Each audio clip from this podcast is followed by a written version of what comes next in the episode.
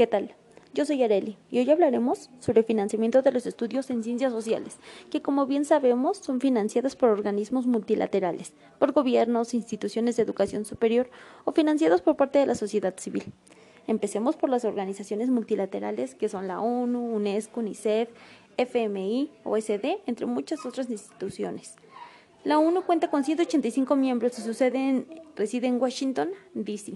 Se podría decir que la principal diferencia entre los organismos multilaterales se encuentra en su objeto, es decir, si su objeto es financiero o no. La UNESCO tiene tres puntos claves para su financiación y son por los 193 estados que son miembros, presupuestos ordinarios y fondo extrapuestario, fondos para proyectos específicos y otros organismos de la ONU. La UNESCO trabaja a diario desde la sede y en el terreno para ayudar a los Estados miembros y al conjunto de sus colaboradores a comprender y afrontar mejor los desafíos cada vez más complejos de nuestra sociedad.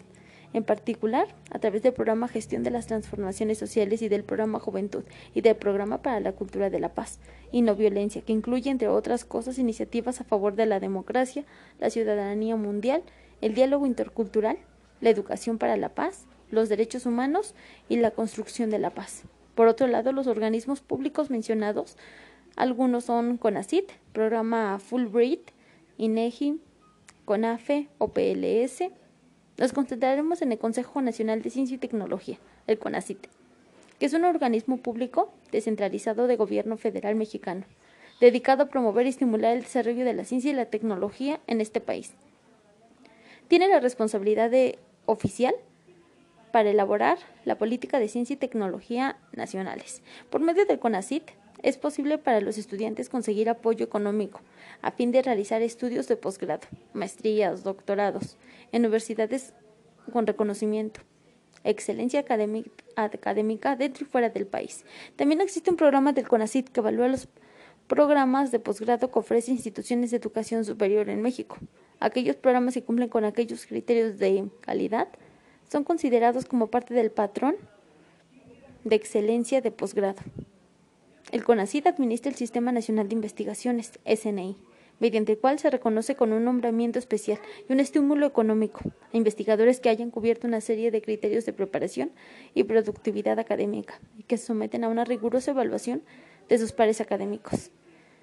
En lo correspondiente al estímulo a la ciencia y la tecnología en las empresas, Econacit administra una serie de fondos financieros a estímulo en un programa Renacit, a través de los cuales se ofrece financiamiento a proyectos de alto desarrollo técnico y tecnológico. Del CONACYT dependen 27 centros públicos de investigación. Al igual que aquellas instituciones de educación superior, tiene programas de investigación. Por mencionar, algunos son la UNAM, CIESA, COMESO, IPN, universidades tenemos que hablar de nuestra prestigiosa UNAM, que recibe su financiamiento por parte del gobierno y son los subsidios de recursos propios que genera. Los recursos asignados a la universidad por parte del gobierno federal presentan un crecimiento solo en términos de inflación, lo que implica que el, gasto universitario debería de realizarse de manera más eficiente y racional. En el año 2019, el área de investigación recibió más de 26% de los recursos totales, 11.797.364.059 pesos, y extensión universitaria más de 8%, 3.621.449.733 pesos. El Instituto de Investigaciones Sociales de la UNAM tiene cómo debe llevar a cabo estudios científicos en el campo de las ciencias sociales.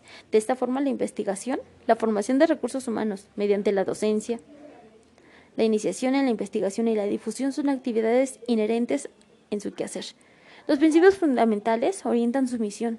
Son la libertad de investigación y pluralidad teórica, diversidad de enfoques, perspectivas y metodologías de análisis, retribución de conocimiento generado a la sociedad. Bien, ahora en el área de los organismos privados también existen instituciones que se entregan en la investigación de las ciencias sociales, como Fundación AXA, Open Society Foundations y Inomal.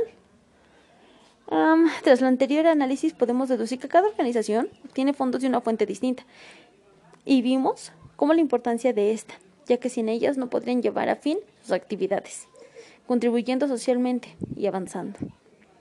En la descripción de este podcast pueden encontrar las fuentes consultadas.